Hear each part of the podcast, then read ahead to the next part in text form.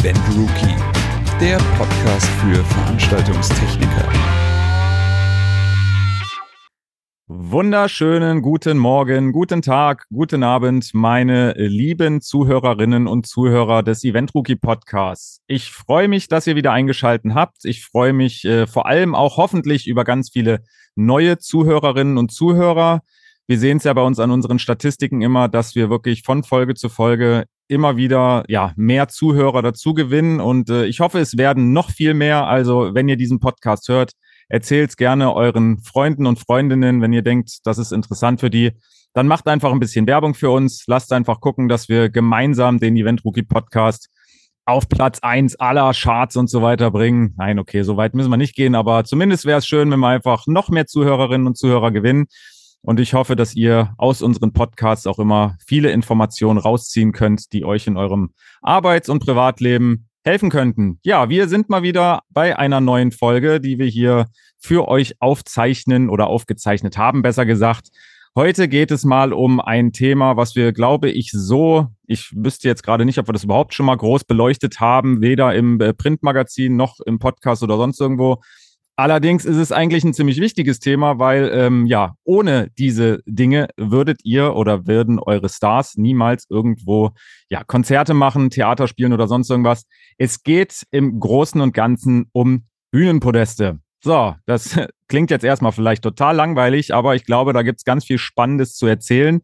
Und es gibt natürlich, sage ich jetzt mal so, ja, die großen bekannten Firmen, die jeder irgendwie aus dem Stegreif kennt. Es gibt aber auch ganz viele Firmen, die äh, schon sehr, sehr viele und sehr viele Jahre und lange Zeit am Markt tätig sind, die man jetzt vielleicht noch gar nicht so auf dem Schirm hat. Ähm, und deswegen habe ich mich heute mit dem äh, Martin Respondek von äh, Mods Mobile Systeme GmbH und Co. KG getroffen. Und genau, ich begrüße dich erstmal, Martin, zu unserem Podcast und stell dich doch gerne mal und stell doch gerne mal die Firma Mod kurz vor. Ja, hallo erstmal und schönen Dank, dass wir dabei sein dürfen. Ja, wie gesagt, mein Name ist Martin Respondek. Ich bin hauptverantwortlich für den Marketingbereich bei Mod und zum Teil auch noch im Vertrieb bei uns tätig und betreue dort Kunden und Projekte.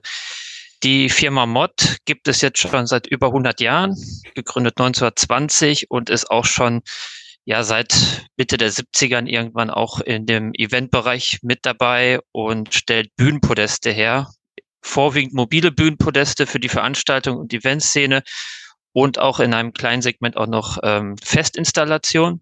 Und darüber hinaus stellen wir auch noch Klapptischsysteme für Events und Hotellerie her. Alles okay. in eigenem Hause. Auf jeden Fall spannend, dass es äh, ja, ja eine Firma gibt, sage ich jetzt mal, die schon über 100 Jahre am Markt ist, vor allem in einem Marktsegment, was ja doch relativ klein ist. Also ich rede jetzt wirklich von der Veranstaltungsbranche, jetzt gar nicht unbedingt von Bühnenpodesten. Ähm, das ist natürlich dann schon mal ein, ein ordentliches Aushängeschild, sage ich jetzt mal. Ja, absolut. Also wir sind auch sehr stolz, dass wir jetzt schon so lange dabei sind auch wenn wir teilweise inkognito unterwegs mhm. sind als Hersteller. Das bedeutet, ähm, ja, wieso inkognito? Gut, als Hersteller haben wir früher oft ähm, eher nicht jetzt dem, die Firma Mod in Vordergrund gestellt, sondern eher unser Produkt, sage ich mal. Aber viele Leute wussten gar nicht, zum Beispiel, wenn ich jetzt das Steckfußpodest Praktikus nehme, der Name Praktikus ist bekannt, mhm. aber wer es herstellt, das wussten lange Zeit gar, alle gar nicht, wo okay. es herkommt. Seid ihr da, sage ich jetzt mal, irgendwo regional tätig? Seid ihr deutschlandweit tätig, weltweit, europaweit? Wie ist so euer, euer Einsatzgebiet? Also wir sind grundsätzlich weltweit aktiv. Also wir äh, fertigen ja alles in Deutschland und haben natürlich Deutschland auch als einen Kernmarkt, aber äh, wir beliefern auch über Fachhändler äh, weltweit bis, also von Costa Rica, sage ich mal, bis Australien oder so ist alles möglich. Äh, wir haben Händler in Spanien, Frankreich, Schweiz, also auch in Osteuropa, in vielen Ländern. Also da sind wir wirklich flächendeckend unterwegs. Okay, sehr cool.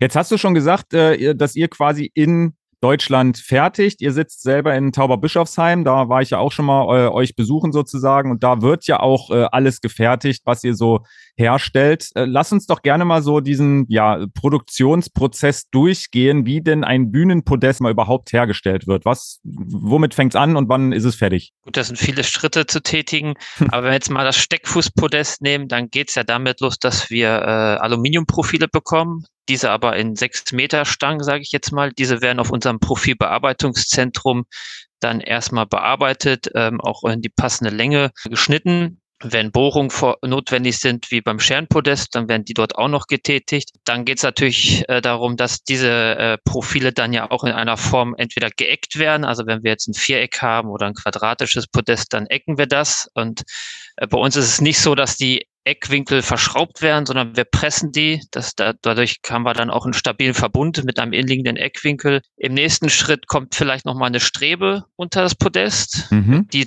die lasern wir auf unserem Rohrlaser selber, wird dann noch in der Pulverbeschichtungsanlage gepulvert und dann wird natürlich noch der passende Belag draufgeschraubt, je nachdem, welchen sich der Kunde wünscht. Und die Steckfüße werden dann ja halt dann auch noch separat gefertigt bei uns im Haus dann. So okay. mal als grober Ablauf. Ja. Ist es dann, ähm, ich sage jetzt mal, die Mitarbeiter, die, die ähm, ja sägen und schneiden das, weil sie genau wissen, wie und wo sie es machen müssen? Oder läuft das über ähm, ja, Maschinen sozusagen, die auf einen Millimeter genau das alles zurechtschneiden? Oder wie läuft das ab?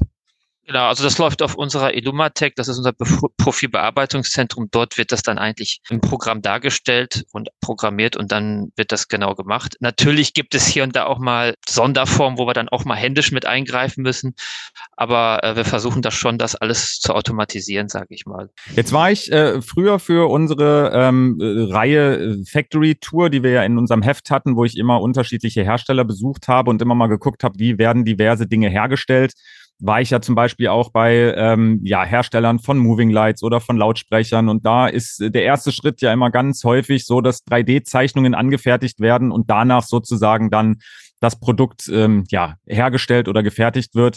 Ist es im Bühnenpodest-Metier, sage ich jetzt mal, auch so, dass man wirklich auch erstmal Pläne in 3D am Rechner erstellt oder braucht man das eigentlich gar nicht, weil es einfacher ist als zum Beispiel Moving Light mit ganz viel Innenleben? Es kommt drauf an, muss ich jetzt sagen, weil ja. klar, bei der Produktentwicklung ist es notwendig erstmal im ersten Schritt, aber wenn man jetzt eine Bühne plant, ich sage jetzt mal sechs mal vier Meter, dann weiß man, wie die aufzustellen ist. Aber sobald Sonderformen dazukommen oder irgendwo muss um eine Säule herum gebaut werden oder so, dann ist es eigentlich äh, unabdingbar, noch ähm, eine Zeichnung in 3D zu machen. Oder bei einer mobilen Tribüne ist es dann auch notwendig. Also da äh, ist die Konstruktionsabteilung auch immer wieder bei uns gefragt, natürlich. Jetzt hast du schon äh, das Thema Produktentwicklung angesprochen. Wie sieht's denn aus im Bereich der Bühnenpodeste? Gab es da in den letzten Jahren irgendwie große Entwicklungsschritte? Gab es irgendwelche Innovationen oder äh, ja, ist es doch immer noch das klassische zweimal ein Meter oder ähm, ja, einmal, an, äh, einmal ein halb Meter oder irgendwie sowas? Oder wie, wie ist es da in den letzten Jahren so vorangegangen? Das Podest neu zu erfinden, macht jetzt wenig Sinn, sage ich jetzt mal. Es geht eher nochmal immer darum, nochmal ein bisschen mehr rauszuholen, sage ich mal. Thema Gewicht ist immer das eigentlich das wichtigste Thema, weil die Leute, die draußen dann die Podeste aufbauen müssen, die, die freuen sich eigentlich über jeden Kilo, den man irgendwo noch einspart.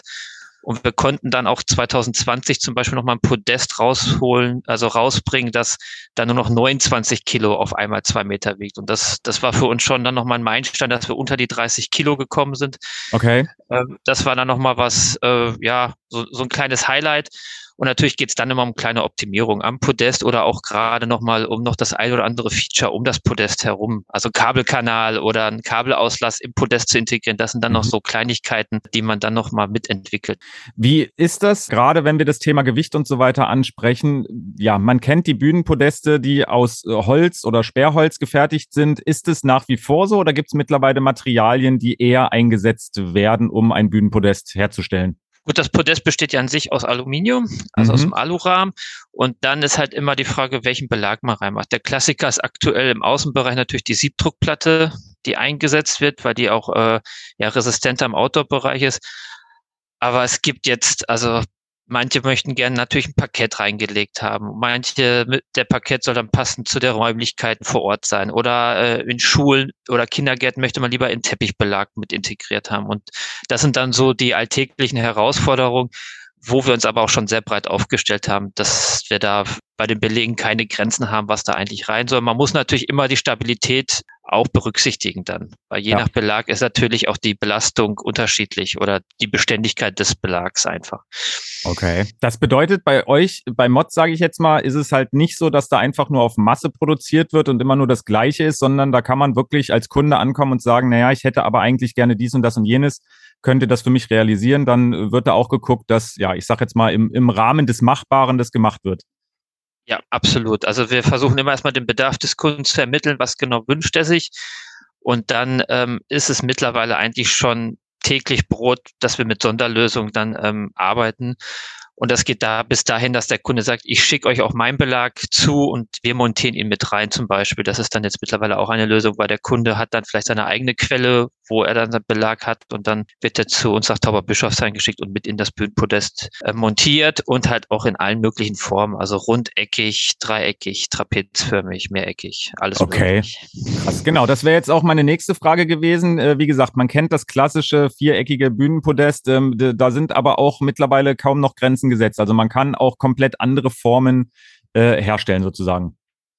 Genau. Also, aber das ist möglich beim Steckfußpodest, muss ich dazu sagen. Hat man zum Beispiel eine Schere, dann hat man ja unten auch ein Beschlag und Mechanismus, wo es dann nicht unbedingt möglich ist, ein Dreieck zu machen. Dann sind zwar mhm. Sonderabmessungen möglich, aber beim Steckfußpodest, da bauen wir Rundung rein oder eine Rundbühne, eine Halbrunde, äh, Dreieck, wie gesagt. Also da kann man wirklich das den Räumlichkeiten vor Ort anpassen. Kommt das häufig vor oder ist es eigentlich wirklich so, dass man das täglich Brot einfach wirklich noch die, die klassischen äh, Podestformen sind oder äh, ja, wandelt sich das in den letzten Jahren schon hin zu mehr Sonderlösungen, als man eigentlich vielleicht denkt? Es geht dahin, dass es mehr Sonderlösungen sind, mehr Individualität ist gefragt. Ich sag mal, im Außenbereich ist man immer noch, kann man mehr im Raster arbeiten. Ja. Aber sobald wir in die Räumlichkeiten reingehen und Indoor-Events haben, wird es immer mehr, dass man doch noch da eine Ecke hat, wo man eine Aussparung machen muss oder dort möchte man noch gern irgendwie eine halbe Rundung am Podest haben oder an der Bühne. Das kommt immer mehr. Das Gute ist, wir können auch von der Kompatibilität kann auch unser Schermpodest zum Beispiel mit dem Steckfußpodest verbunden werden. Also das heißt, wenn okay. jemand eine Schermpodest hat, aber möchte jetzt doch noch was Individuelles, dann kann er unser Steckfußpodest nehmen und miteinander kompatibel verbinden. Jetzt hast du die beiden äh, Teile oder Dinge schon angesprochen. Einmal, wie gesagt, Steckfuß, einmal Scherenpodest. Äh, Gibt es denn sonst noch andere Podestarten oder sind das wirklich die zwei, die es ja nur gibt auf dem Markt sozusagen? Es gibt noch also zwei weitere, die, die so auf dem Markt sind. Wir haben noch ein Faltpodest, das kann man quasi aufklappen. Es ist so ein bisschen wie eine Tischtennisplatte, kann man sich das vorstellen. Das, das ist noch dann auf Rollen, das kann man dann halt ähm, sehr gut hin und her bewegen und dann halt dementsprechend aufklappen, hat dann aber nochmal ein anderes Rastermaß, also 1,25 mal 2,5 Meter zum Beispiel.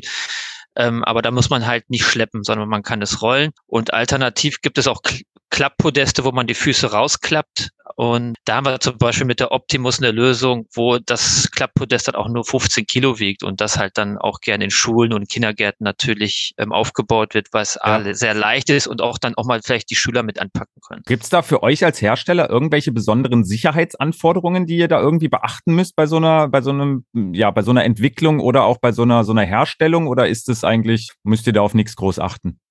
Gut, es gibt schon äh, die Norm und auch TÜV-Prüfung, die wir einhalten müssen einfach. Das, das ist ja auch dann teilweise bei Veranstaltungen vorgegeben. Mhm. Und, und wir haben dann ja auch regelmäßig den TÜV im Hause zur Prüfung der Podeste. Und äh, natürlich ist das GS-Zeichen, also geprüfte Sicherheit auch ein Thema. Gerade wenn es dann auch in öffentliche Einrichtungen, Schulen geht, dann, dann ist das dann schon auch wichtig, dass wir diese, diese Norm einhalten und ja. regelmäßig prüfen. Okay. Jetzt kennen unsere äh, Zuhörer und Zuhörerinnen ja wahrscheinlich Bühnenpodeste in erster Form oder in, in, in ja hauptsächlicher Form, wenn Bühnen aufgebaut werden, wenn ja klassische Bühnen aufgebaut werden. Gibt es denn noch irgendwie andere Einsatzgebiete für Bühnenpodeste, außer wie gesagt der klassische Bühnenbau?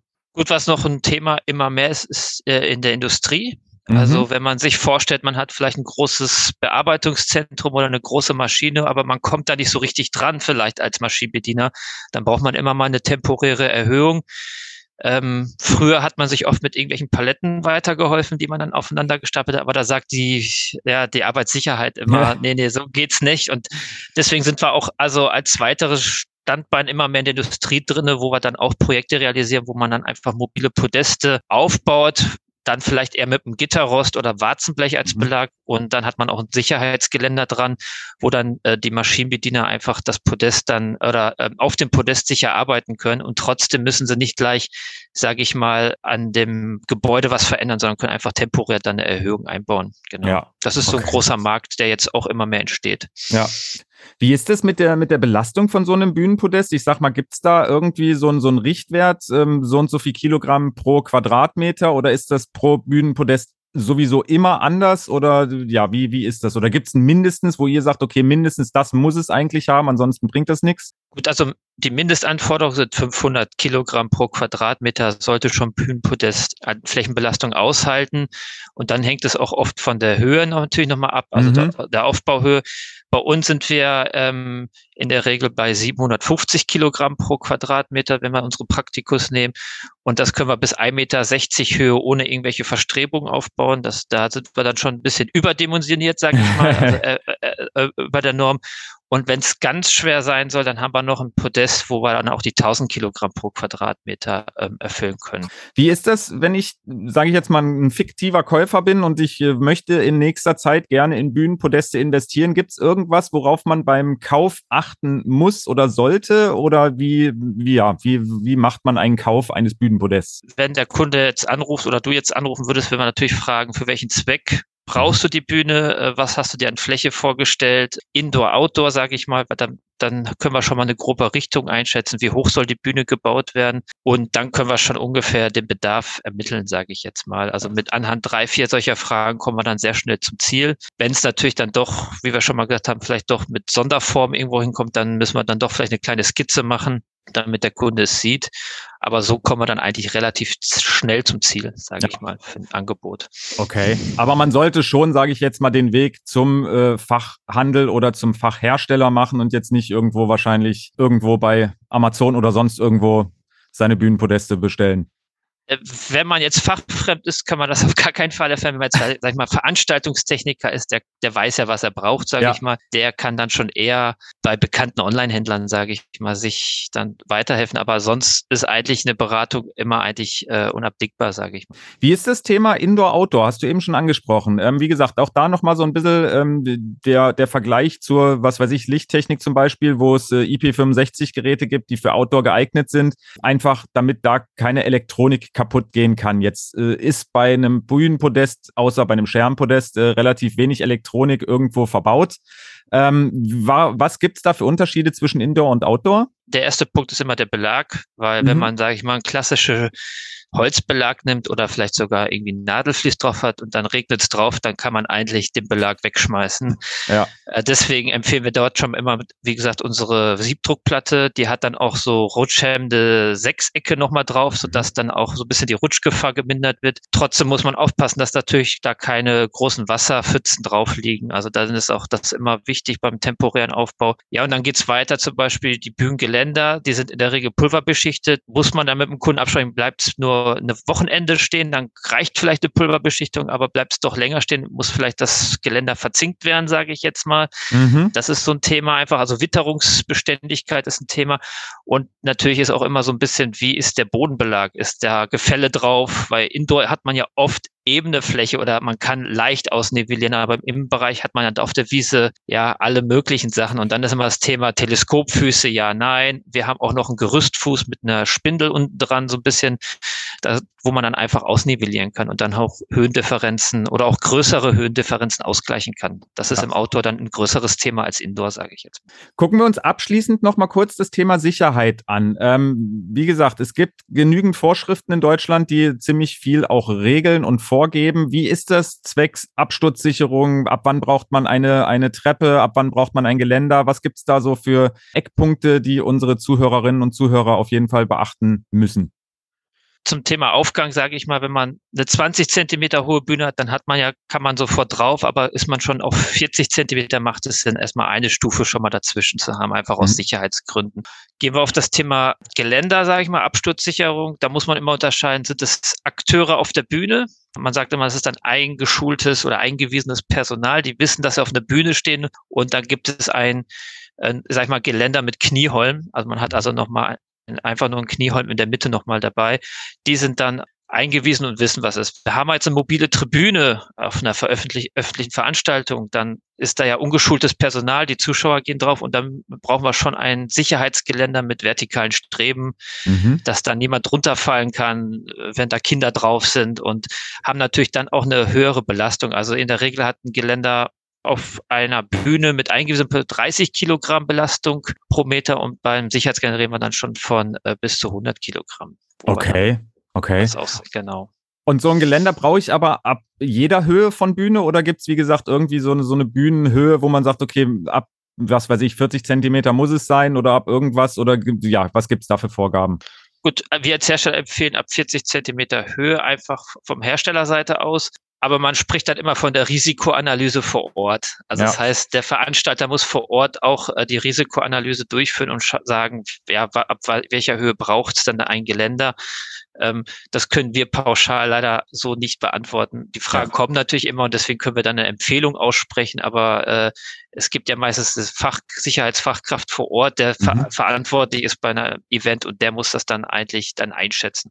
Perfekt, Martin. Ich sage vielen lieben Dank für diese Podcast-Folge. Ich fand es äh, ja sehr, sehr tiefgründig und einblickend in dieses Thema, was vielleicht auf den ersten Moment ein bisschen langweilig wirkt. Es ist halt nicht äh, die Lichttechnik, die leuchtet und so weiter, aber trotzdem, es ist einfach ein extrem wichtiger Teil einer Veranstaltung.